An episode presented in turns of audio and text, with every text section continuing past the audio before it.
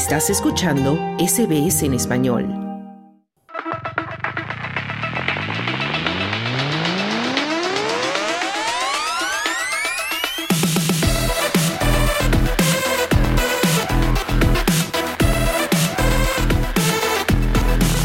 Y abrimos un espacio ahora para los deportes con nuestro compañero Carlos Colina. Muy buenas tardes, Carlos, y bienvenido nuevamente a el programa. Muchísimas gracias, Marcia.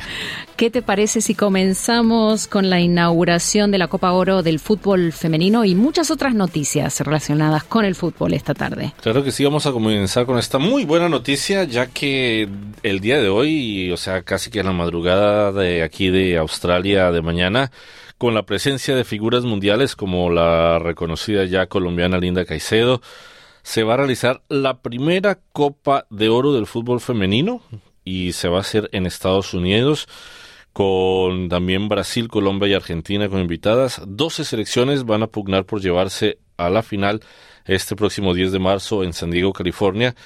Y también de ser la primera campeona de este torneo creado como parte de una reestructuración del fútbol femenino en la CONCACAF. Los Ángeles en California, Houston, Texas también serán otras de las sedes de la competición en Estados Unidos, el mismo país que suele organizar la Copa de Oro masculina.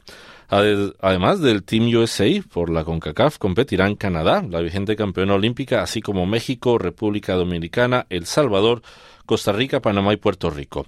Y para darle mayor brillo a la competitividad del evento fue invitada también la campeona de la Copa América Femenina en 2022, que fue Brasil, y las tres siguientes clasificadas en este torneo de Conmebol, que fue Colombia, Argentina y Paraguay.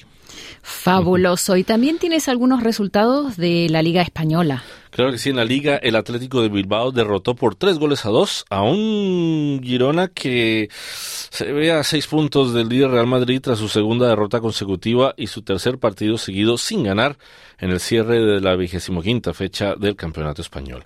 Con este resultado, el Girona ve más lejos la epopeya de conquistar la liga, mientras el Atlético de Bilbao no pierde de vista los puestos de Champions. El Real Madrid, sólido líder con 62 unidades, aventaja ya en seis a los hombres dirigidos por Michel, que no obstante siguen siendo el equipo revelación en España.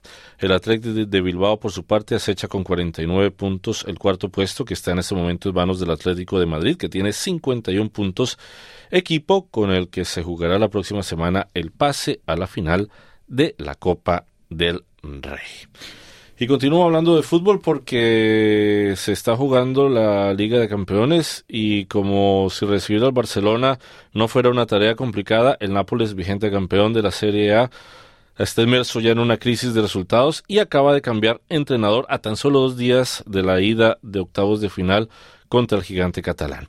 Los jugadores del conjunto del sur de Italia van a descubrir un tercer entrenador desde el inicio de la temporada 2023-2024, después del francés Rudy García, destituido a mediados de noviembre, cuatro meses después de su llegada, y reemplazado por Walter Massarri, es turno ahora para Francesco Calzona de tratar de relanzar a un equipo al que solo le queda la Champions para salvar la temporada al estar distanciado a la cabeza de la liga, eliminado de la Copa de Italia y derrotado en la final de la Supercopa por el Inter de Milán. Al igual que Massarri, Calzona de 55 años conoce bien al club napolitano por haber sido durante tres temporadas el adjunto de Mauricio Sarri y posteriormente por haber pasado la temporada 2021-2022 junto a Luciano Spalletti, el técnico del título de 2023, quien extenuado dejó al club antes de convertirse en el seleccionador de Italia. Y en estos, en este minuto y medio que nos queda, Carlos, ¿qué tienes sobre tenis y el abierto, el abierto de Río de Janeiro?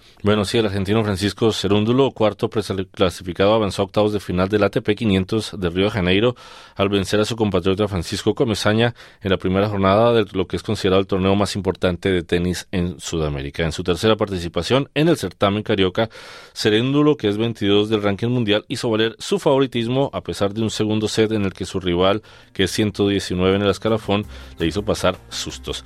Pero la actual mejor raqueta argentina que llegó a Brasil dolido tras haber caído en octavos del torneo de Buenos Aires la semana pasada se impuso por 6-1, 1-6 y 6-2. Muchísimas gracias Carlos por toda esa información. Un gusto como siempre. Gracias Marcia. ¿Quieres escuchar más historias como esta? Descárgatelas en Apple Podcasts, Google Podcasts, Spotify o en tu plataforma de podcast favorita.